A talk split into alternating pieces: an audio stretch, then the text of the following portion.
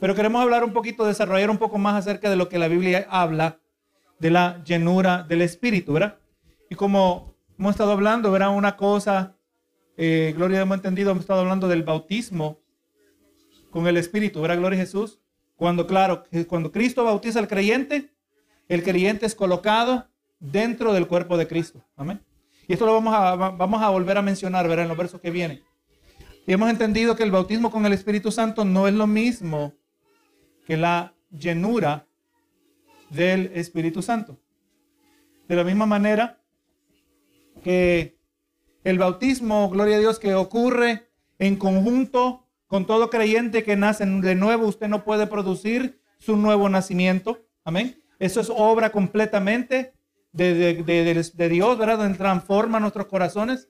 Así también, gloria a Dios, tampoco nos podemos colocar dentro del cuerpo de Cristo, no lo podemos hacer. Eso no es a través de religiosidad o devoción, no, es algo, es algo sobrenatural. Amén. Es una conexión que se establece. Pónganse a pensar cuando Cristo nos bautiza con, con, el Espíritu, porque recuerde, el que bautiza es Cristo. Mateo capítulo 3, ¿verdad? Jesús Juan dijo, Juan el Bautista dijo, aleluya, yo, yo bautizo con agua, pero después de mí vendrá uno que bautizará, os bautizará con Espíritu Santo y fuego. Y recuerda que hicimos una distinción. El verso 12 nos deja saber que el fuego que habla que Juan no es el fuego de las lenguas de fuego, de hecho dos. Es el fuego de condenación. El incrédulo es cuando es condenado y cuando termina en el infierno. Así le llama la palabra, ver el bautismo de fuego. Pero el creyente es bautizado con el Espíritu Santo y desde ese momento en adelante hay una conexión. Amén. Vamos a pensar, tenemos una conexión entre nosotros. Somos una familia, ¿verdad? El Espíritu nos une. Entonces hicimos esa clara distinción, ¿verdad? El bautismo con el Espíritu Santo. Esto es completamente, exclusivamente obra de Dios. Pero Ahora la llenura del Espíritu Santo, vamos viendo que este es un mandamiento. Amén. Es nuestra responsabilidad. Así que queremos desarrollar esto y este punto, ya hasta este punto, pues hicimos esa distinción bíblica entre el bautismo con el Espíritu Santo y la llenura del Espíritu Santo. Eh, estamos queriendo aclarar, hermano, que la creencia del bautismo como el Espíritu Santo, como una experiencia separada del nuevo nacimiento, esta creencia está errada, ¿verdad?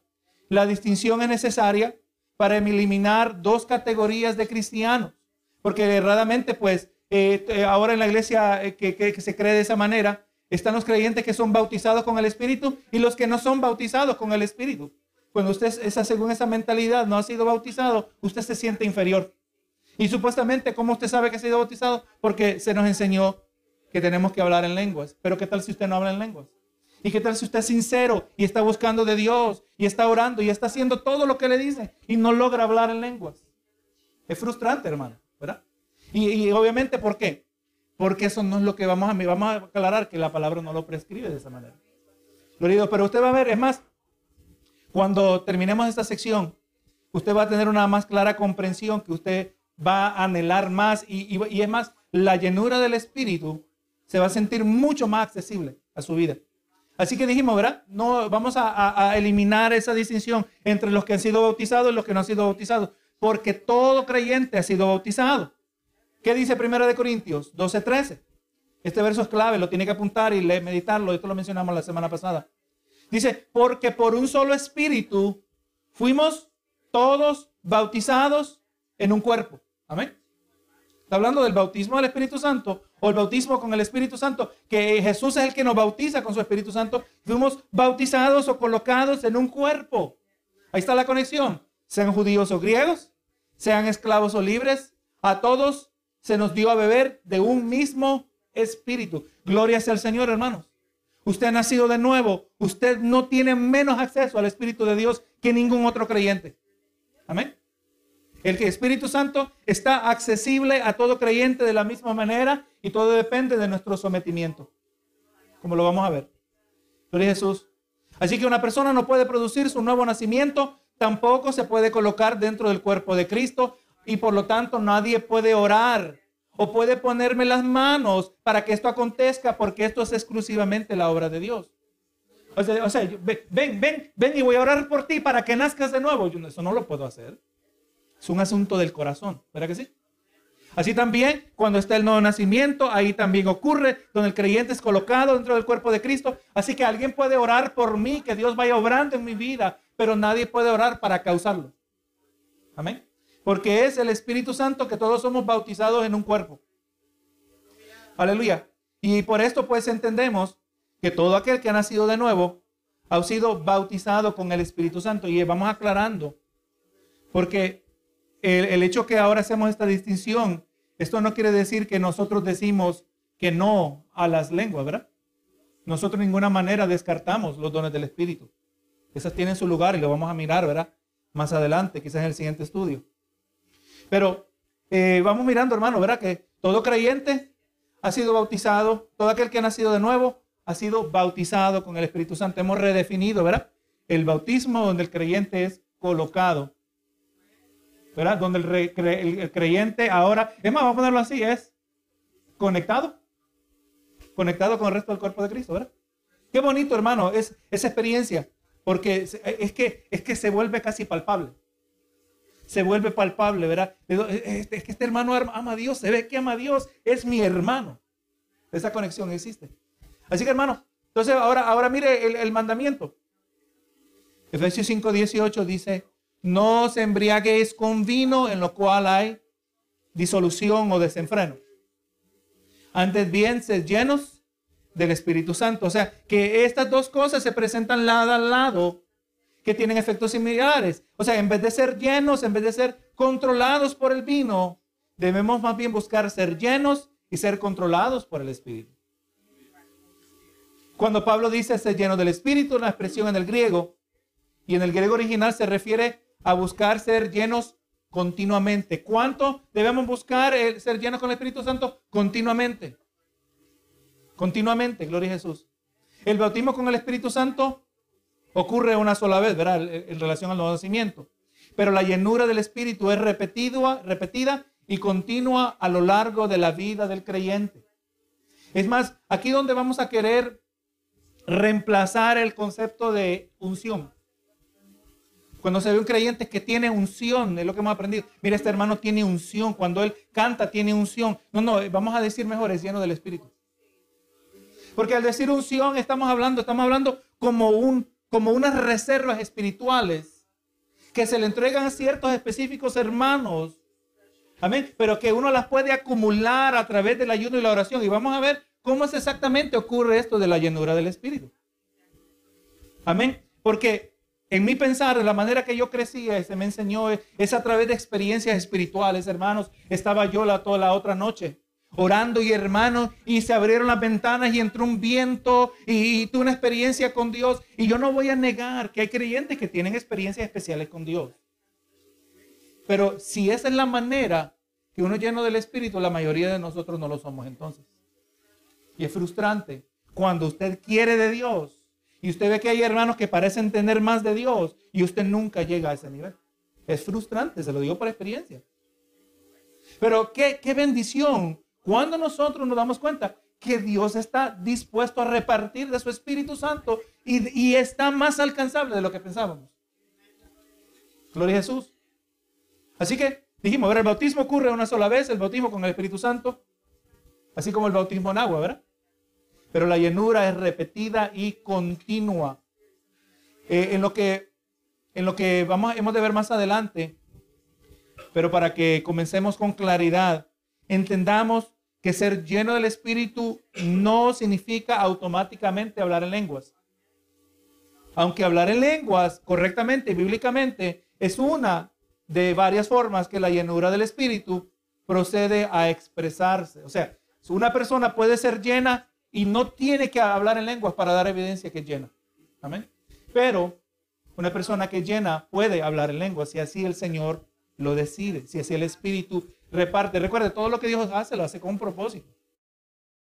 Estamos aquí, ah, mientras digo estas palabras, yo estoy en muchas maneras eh, eh, resumiendo las palabras del mismo Pablo. Amén. O sea, podemos hablar con seguridad y aunque entendamos, hermanos, que estamos eh, aclarando, haciendo una distinción en la creencia que teníamos y la creencia que ahora queremos tener conforme a la palabra, pero lo podemos hacer con tranquilidad y seguridad porque tenemos el respaldo de la palabra, ¿verdad? Así que eh, llevemos esto en mente, hermano. Vamos a, disolver esas conexiones que, que muchas veces están establecidas en nosotros, especialmente cuando llevamos tanto tiempo que no nos permiten verlo de otra manera.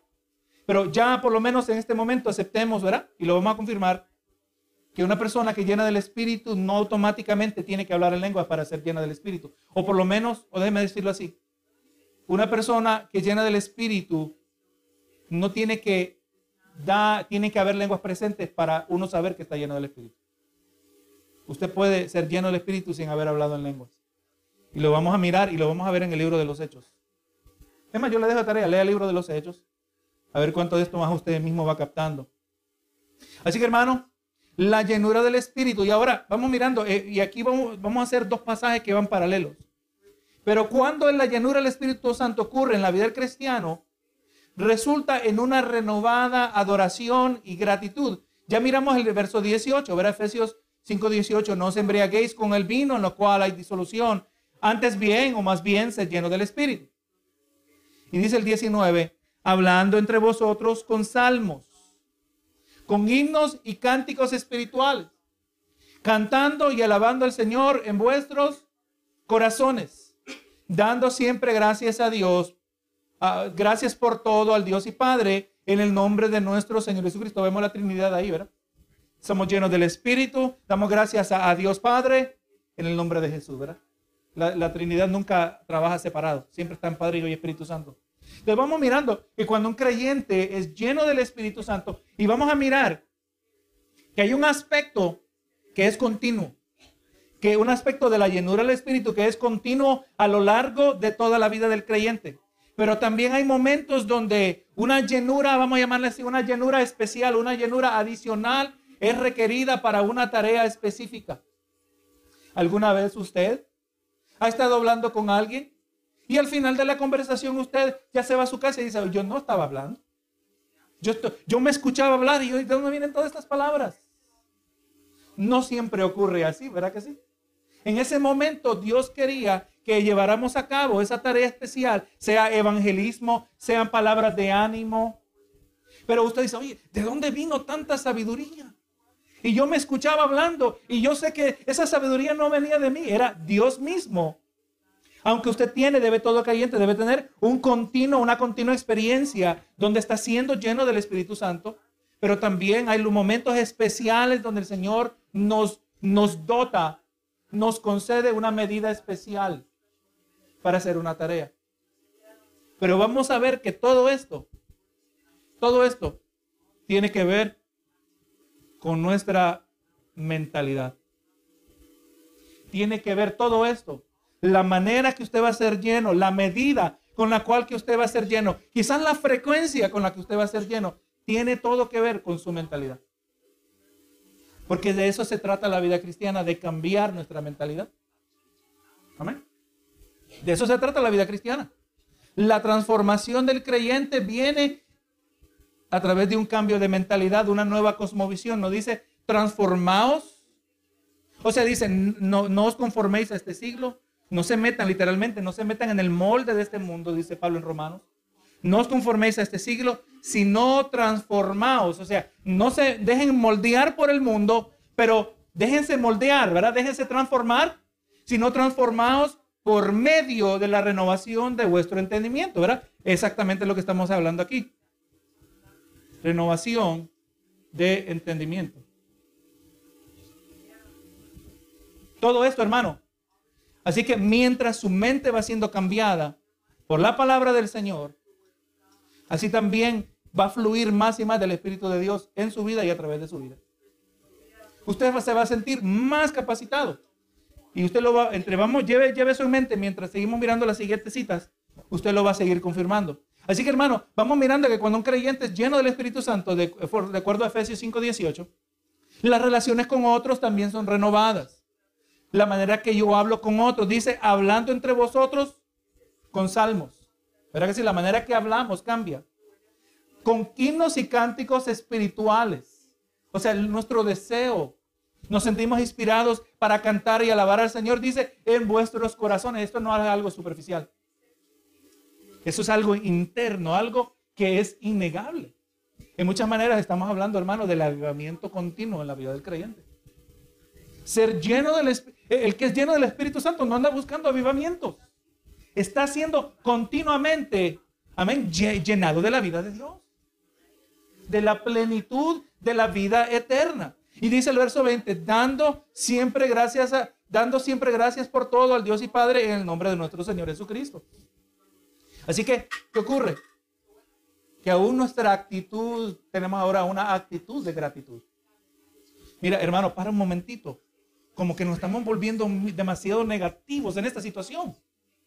¿Por qué no paramos para darle gracias al Señor? ¿Verdad que sí? O sea, una persona, es más, vamos mirando, y una persona llena del Espíritu, una persona agradecida.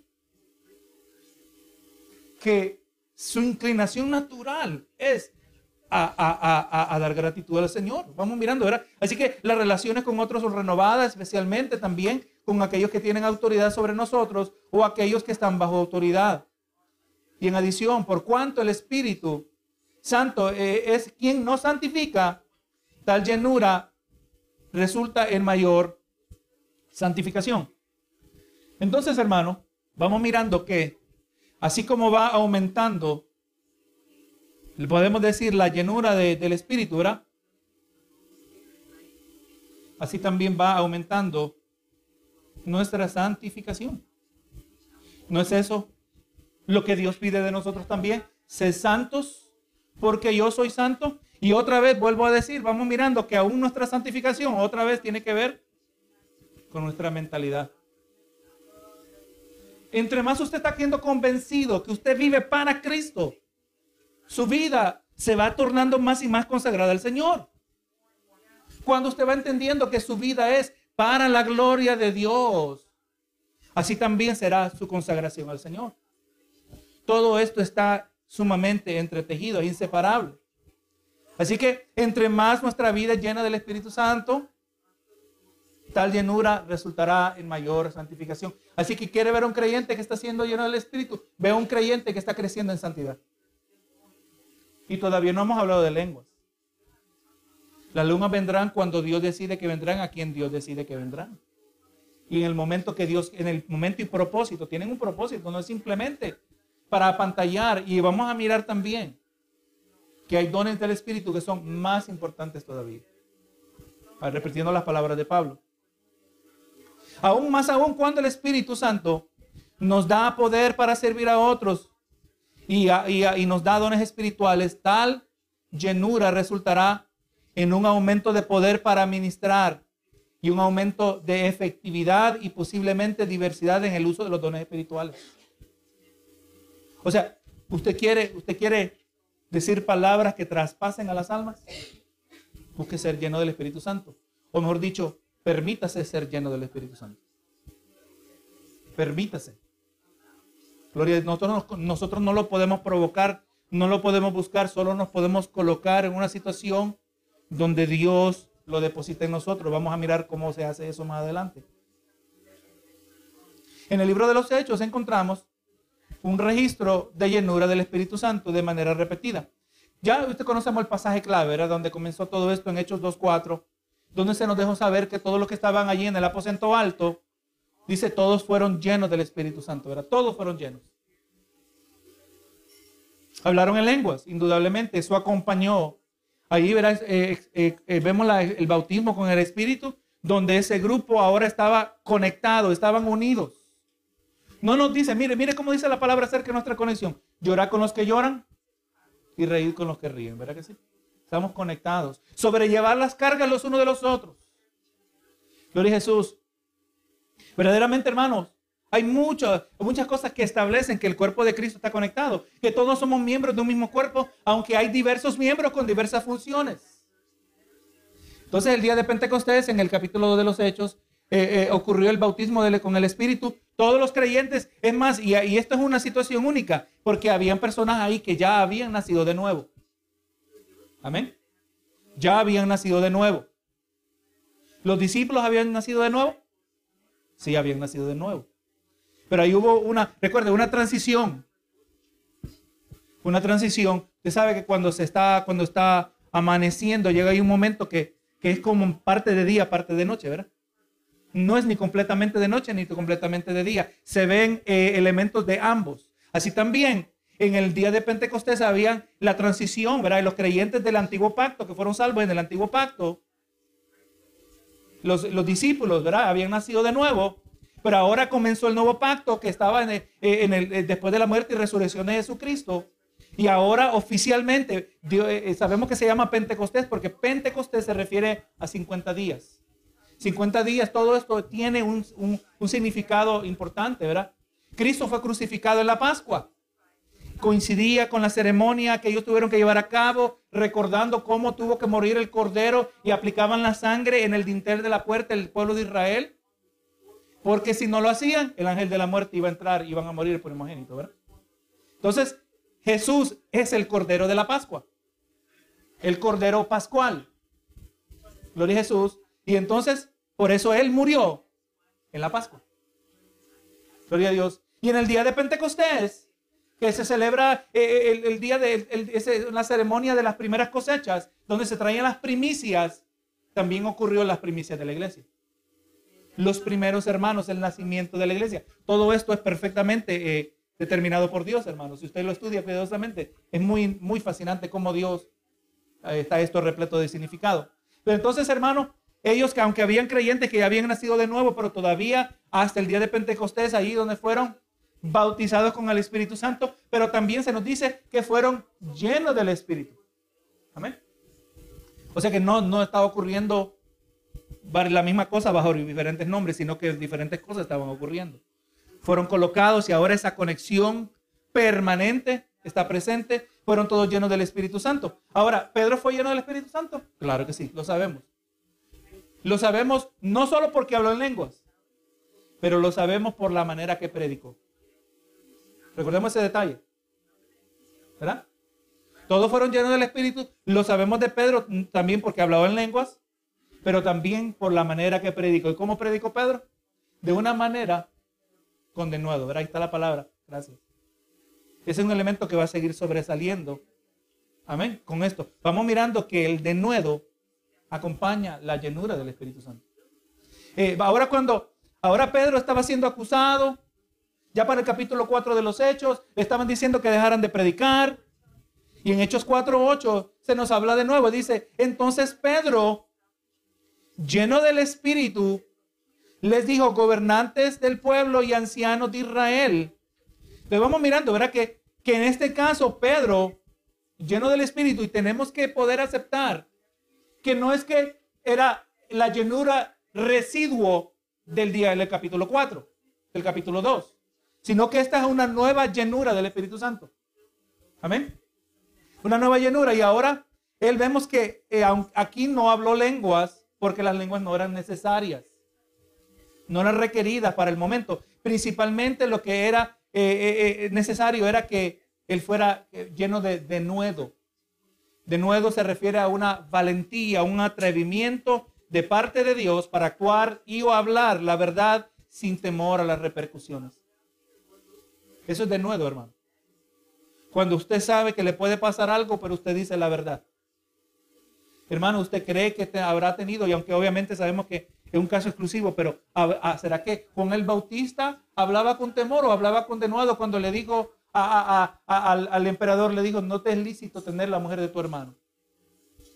Un atrevimiento de parte de Dios, ¿verdad que sí? La verdad hay que hablarla, hermano, cuando viene de parte de Dios.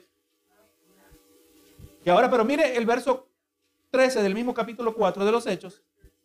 Dice, y entonces viendo el denuedo de Pedro y de Juan y sabiendo que eran hombres sin letras y del vulgo, y cuando decimos sin letras no es que eran unos ignorantes, sino que no era gente que tenía un entrenamiento formal como los fariseos. Pero no es que no tenían ningún estudio. No eran hombres sin letras y del vulgo, de la gente común, y se maravillaban y les reconocían que habían estado con Jesús. Así que vamos mirando que aquí esta llenura resultó en denuedo. ¿Alguna vez usted tiene temor de decir de parte de Dios? ¿Qué tal, qué, qué tal si me rechazan? ¿Será hermano que necesitamos denuedo para evangelizar? No, pero es que, es que si no me quieren abrir la... No, no, no. Cuando usted está con ese denuedo, ¿qué importa que no me quieran abrir la puerta? Yo le voy a hablar de Cristo.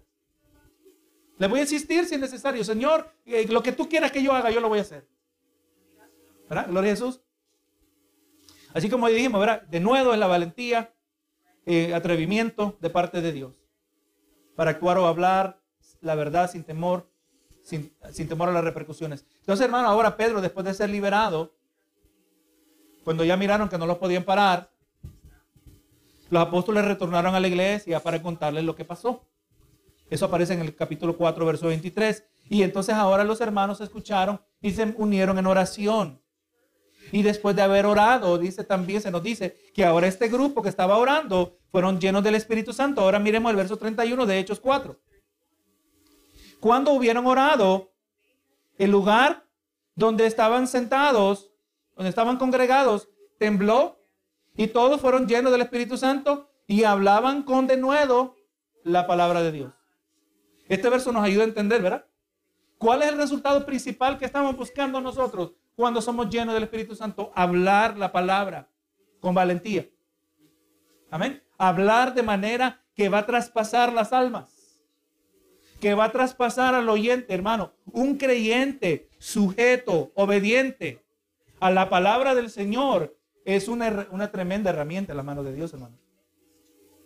Usted es una herramienta. Si usted es un creyente obediente, sujeto, lleno del Espíritu Santo, hermano, usted es una herramienta tremenda en la mano del Señor. Entonces, aunque indudablemente creyente lleno puede hablar en lenguas, pero vamos mirando que este no es el enfoque principal aquí en el mismo capítulo de los Hechos. ¿Verdad? Hablaron con denuedo, entonces ahora le hago la pregunta en el día de hoy. ¿Cuál considera que es una mayor necesidad de su vida? ¿Hablar en lenguas o hablar con denuedo? ¿Verdad? Ser lleno del Espíritu Santo que resulte en hablar con denuedo la palabra del Señor. No estamos minimizando, no estamos, tiene su lugar, tiene su tiempo, pero vemos que hay una urgencia mayor que esa, ¿verdad? Entonces, basado en lo que hemos visto, es apropiado entonces comprender que ser lleno del Espíritu Santo no es un evento de una sola vez, pero es un evento que puede ocurrir una y otra vez en la vida del creyente. Recuerde, en este verso que miramos, el 31, ahí estaba Pedro y Juan. Y a Pedro y Juan ya había sido lleno en el pasado, el capítulo, capítulo 2 y en el capítulo 4, cuando estaba enfrente del Sanedrín. Y ahora fue lleno una vez más. Vamos mirando, ¿verdad? O sea que ser lleno es algo que es que puede ocurrir de manera repetida. Recuerda, hay un aspecto de la llenura del Espíritu Santo que es continua. Pero ahí vuelvo a repetir, y hay otro aspecto donde Él nos capacita para una tarea específica. Gloria a Jesús. Así que eh, puede incluir también un empoderamiento o llenar de poder de manera momentánea para una obra particular. Lo miramos en Hechos 4.8 o ahora que en Hechos 7.55. Mire aquí. Aquí nos habla de Esteban. Pero Esteban, lleno del Espíritu Santo, puesto los ojos en el cielo, vio la gloria de Dios y a Jesús que estaba a la diestra de Dios. ¿Habló con valentía Esteban, hermano? Indudablemente. Y esta valentía resultó en que lo apedrearan. Hermano, puede ser un creyente en el momento lleno del Espíritu y también ser lleno de temor. No es compatible. Un creyente, es más, buscamos ser llenos del Espíritu para no estar llenos de temor. Esteban tenía miedo, hermanos. Se lo dejo que usted lo lea cuidadosamente. Esteban no tuvo miedo. Y esto es algo que hemos hablado, hermano, especialmente en un contexto de la iglesia donde cada vez más la nube de la persecución se está más y más, más, y más materializando. Donde ser cristiano verdadero verdadero, la palabra clave. Ser un cristiano verdadero se vuelve cada vez más y más peligroso. Si usted se mete en las redes sociales y alguien mira que usted puso en las redes sociales, pueden lograr que usted pierda su trabajo, hermano. Cuando usted dice, yo creo que Dios lo hizo hombre y mujer, un hombre y una mujer. Usted dice, hay personas que han perdido su trabajo. Y hay personas que ni siquiera eran cristianos y dijeron lo que pensaban. Imagínese usted que lo habla con valentía. O sea, cada, la amenaza existe. Y esto estamos hablando simplemente a nivel económico, pero ¿qué tal cuando están persiguiéndonos físicamente? Entonces usted no cree que necesitamos una medida especial de parte de Dios, especialmente quizás si usted le toca, y esperamos que la mayoría de nosotros no, pero qué tal si usted le toca dar su vida por Cristo. Entonces, como miramos en Esteban, y es más, Esteban eh, aparece, la primera vez que aparece Esteban es cuando las viudas de los griegos cristianas se estaban quejando que aparentemente había un trato especial con las viudas de los judíos. Y entonces, y como que había un favoritismo. Entonces, los apóstoles dijeron, no es justo que nosotros dejemos de predicar la palabra del Señor. Dice, buscaos varones llenos del Espíritu Santo para que administren esto de manera correcta. ¿Quién estaba allí? Estaba Esteban. Esteban ya estaba lleno del Espíritu Santo antes de esto. Pero vemos que aquí en Hechos 7:55 fue llenado de una manera especial para morir para la gloria de Dios. Amén. O sea, esto no es fuerza de voluntad. Esto no está basado en la nobleza de nuestro corazón. No está basado en la llenura del Espíritu. El Señor nos da la fuerza para permanecer fieles. Esto es muy importante, ¿verdad? Así que, como dijimos, puede ser para un momento para un, empoderamiento momentáneo para una obra particular, pero también se puede referir a una característica de largo plazo en la vida de la persona, como dijimos, ¿verdad? En Hechos 6.3, hablando de Esteban. Busca pues, hermanos, entre vosotros a siete varones de buen testimonio, llenos del Espíritu Santo y de sabiduría, a quienes encargaremos este trabajo. Y ahora hablando de Bernabé, en Hechos 11.24, dice de Bernabé, porque era varón bueno y lleno del Espíritu Santo y de fe, y una gran multitud fue agregada al Señor. O sea que usted quiere hablar de un creyente firme, un creyente eh, eh, eh, que está creciendo, un creyente confiable, un creyente lleno del Espíritu Santo. Usted quiere describir a un creyente que está caminando firmemente. Podemos hablar de esa manera, ¿verdad? Un creyente que lleno del Espíritu Santo es un creyente que tiene santidad. Todo eso está diciendo en esa misma expresión. Volvemos a decir, ¿verdad? Por un lado, la llenura se refiere a algo que es continuo, así como la santidad es continua y progresiva, o sea que vamos aumentando en santidad, así también en la llenura del Espíritu Santo. En un aspecto es progresiva esa llenura y continua, pero también hay momentos donde hay una medida especial para una tarea especial, para una tarea específica. Y en cada caso, tal llenura puede ocurrir varias veces en la vida de una persona, aunque Esteban, como dijimos, verá que era un tipo de diácono, era un hombre lleno de Espíritu Santo y sabiduría, pero cuando estaba siendo apedreado recibió una nueva llenura del Espíritu Santo en gran poder. Había poder, él, no titubeó en su testimonio del Señor. También, hermano, alguien podría proponer que, pues, si una persona es llena del Espíritu, ya no puede llenarse más. Así como se puede llenar un vaso de agua y ya no se le puede agregar más. Pero esta no es una buena ilustración para nosotros como personas, por cuanto Dios es capaz de producir crecimiento en nosotros y hacer que podamos contener más y más de la llenura del Espíritu Santo. O sea, que ahora mismo usted recibe llenura, pero no quiere decir que ya recibió toda la medida que le cabe. No, usted va a crecer y va a ser, necesitar ser más lleno. Una mejor ilustración se podría encontrar en un globo, el cual puede estar lleno de aire cuando tenga una, una cierta cantidad o un poco de aire, pero cuando se le agrega más aire, ¿qué pasa? El globo se expande y en cierto sentido ahora está más lleno. O sea que nosotros, ¿qué va pasando? Nosotros vamos creciendo, vamos madurando.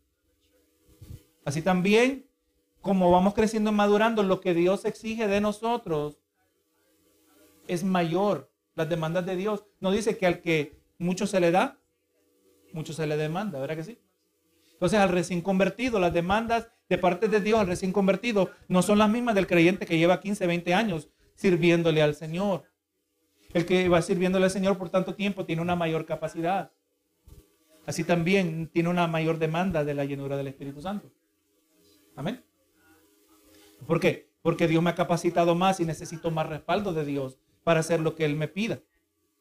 Gloria a Jesús. Así que, así con nosotros podemos ser llenos del Espíritu Santo y al mismo tiempo podemos ser capaces de recibir más del Espíritu Santo también. El único que recibió eh, el Espíritu Santo sin medida. Nosotros se nos da incrementos, podríamos decir así. Pero el que recibió el Espíritu Santo sin medida es el Señor Jesús. Juan 3:34. Porque el que Dios envió, estas son las palabras de Juan el Bautista. El que Dios envió, las palabras de Dios habla, pues Dios no da el espíritu por medida, o podemos decir, Dios no da el espíritu eh, a medida, ¿verdad? Se lo da sin medida, hablando de Jesucristo. Esto, esto mismo lo acabamos de hablar este domingo. Y ahora, hermano, en este punto de este estudio, eh, pues debe ir surgiendo la pregunta. En Efesios 5:18 se nos presenta el mandamiento para todo creyente que debemos ser llenos es verdad, pastor, yo lo entiendo, está claro. Yo soy responsable de ser lleno. Ahora, la pregunta que va viniendo, Señor, ¿cómo, puedo ser lleno del Espíritu? ¿O cómo luce también una vida llena del Espíritu? Nos vamos a quedar con esa pregunta la semana que viene, con la ayuda del Señor. Vamos a mirar, número uno, cuando una persona llena del Espíritu Santo, cómo se mira su vida. ¿Qué es lo que define? ¿Qué es lo que caracteriza? Y después vamos a mirar qué es lo que la palabra dice, cómo un creyente llega a ser lleno y más lleno del Espíritu Santo. Y, déjeme aclarar que aunque la oración es parte de este proceso, pero la oración es tan efectiva y depende y trabaja en conjunto con nuestra mentalidad. Amén. Y aquí le estoy dando algunos aspectos de la clave. La, la mentalidad cambia conforme a la palabra de Dios. Así que vamos a mirar, recuerde, usted no puede provocar su llenura, usted no la puede aumentar, pero lo que sí usted puede hacer es colocarse en un lugar donde Dios tenga eh, facilidad. Amén. Tiene que cambiar nuestras actitudes. Tiene que, Señor, yo, yo, quiero la llenura, pero no tanto. No, no, esa, esa mentalidad no va a pasar nada. No, Señor, yo anhelo servirte. Yo quiero que me uses. Amén. Eh, ahí es muy diferente. Ahora la mentalidad va cambiando, pero esto va cambiando conforme a la palabra del Señor. O sea, lo que estamos haciendo hoy, hermano, lo que hacemos en cada culto, cada vez que participamos de la palabra, contribuye hacia la misma meta. Tiene que ir cambiando su manera de pensar y así como va cambiando así el Señor. Y, y, póngase a pensar, ¿cómo cambia su mentalidad? Porque usted está dispuesto a que la palabra obre en su vida. Si usted no le pone mucho, pone mucha atención, estuvo bueno el culto, hermano. Qué buena la información que trajeron hoy. No, no, no. No, no. Eh, vamos a recibir la palabra de Dios. Y esta cambia mi vida. Es muy diferente. Esa persona es una persona con la que Dios va trabajando. ¿Verdad? Por Jesús. Cuando le damos prioridad. Si su mentalidad cambia conforme a la palabra del Señor, entre más usted recibe la palabra del Señor, ¿qué efecto va a tener? Amén. Amén. Gloria a Jesús. Yo, le puedo, yo no estoy hablando de algo que yo no hago. Eh, gloria a Dios. Pero yo escucho a muchos otros predicadores. Amén. Maestro, yo siempre estoy, eh, aunque yo no tengo un pastor, por decir así, en términos físicos, ¿verdad? Pero yo estoy siendo pastoreado todo el tiempo. Amén. Aunque el, pastor que predica ni sabe que me dio un tironazo de oreja, pero cuando viene de parte de Dios, yo la recibo. La palabra siempre nos corrige. Así que entre más ustedes aprovechen, hermanos, el recurso. Pero yo le digo, esta enseñanza, vamos entendiendo, yo espero, porque esto no va, va a producir el verdadero avivamiento. Amén. Va a producir un, mayor anhelo de Dios y vamos a ver a Dios obrando a través de nuestra vida. Vamos a ver la, la profundidad de nuestras oraciones. Vamos a ver la realidad de una comunión con el Señor que se vuelve palpable. Amén. ¿Por qué? Porque nuestra manera de pensar va cambiando y el Señor nos va llenando más de su palabra, nos vamos siendo transformados, vamos siendo santificados. Gloria al Señor por eso, ¿verdad? Y por eso cuando miramos el libro de los Hechos, cuando miramos el caso de Esteban, cuando usted necesite algo de Dios, Dios se lo va a dar. Amén. Cuando ya se nos dijo que Esteban era un varón lleno del Espíritu Santo y de sabiduría. Entonces, póngase a pensar, y esto ahorita que la hermana está diciendo, eso me viene, pone a pensar otras porciones de la palabra. Eh, hermano, la llenura del Espíritu Santo hace accesible los recursos de Dios, los recursos espirituales de Dios. ¿Cuáles son los recursos? Sabiduría, podríamos decir. El fruto del Espíritu. ¿Será que en algún momento usted va, Dios va, tiene que tratar de una paciencia especial para una situación bien difícil?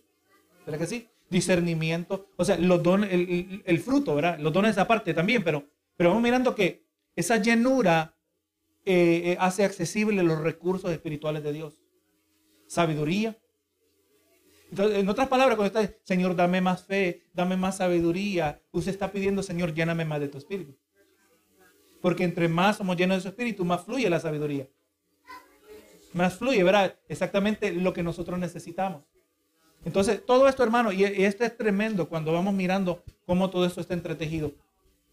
Así que, hermano, eh, la llenura también está relacionada y es impactada por la manera que nosotros nos alimentamos con la palabra, ¿verdad? Si usted de manera superficial, y vamos a ver el otro lado, porque la palabra dice nos llenar el, ser lleno del Espíritu, pero también nos dice lo opuesto, no apaguéis el Espíritu. Así como usted puede colocarse para ser lleno del Espíritu, usted también puede apagar al Espíritu de Dios. Y no queremos caer en eso. Y el Señor nos permita, vamos a mirar acerca de eso la semana que viene. Amén. Espero, hermano, que eh, usted lea estos pasajes, hermano. Léase, le voy a decir, mire, léase Colosenses capítulo 3, junto con Efesios capítulo 5, y usted va a ver que están hablando de la misma cosa. Y ahí donde sobresale el papel de la palabra. Léase diferentes porciones del libro de los Hechos, todo lo que habla que fueron llenos del Espíritu, para que podamos ver, ver que, y ya, ya miramos, ¿verdad? El patrón. Llenura del Espíritu significa en muchas ocasiones, significa de nuevo para hablar de parte de Dios, ¿verdad? Que, o sea, el Señor nos da todo lo que nosotros necesitamos cuando lo necesitamos. Sí, hermanos, les pedimos siempre sus oraciones, ¿verdad? Que el Señor siga dando, ayudando, guiando, dando sabiduría, porque, es, hermano, esto es lo que, lo que edifica la iglesia y esto es lo que fortalece a la iglesia a seguir adelante. Vamos a ir creciendo. Tiene que haber un fundamento doctrinal sólido para que Dios tenga libertad de orar a través de nosotros.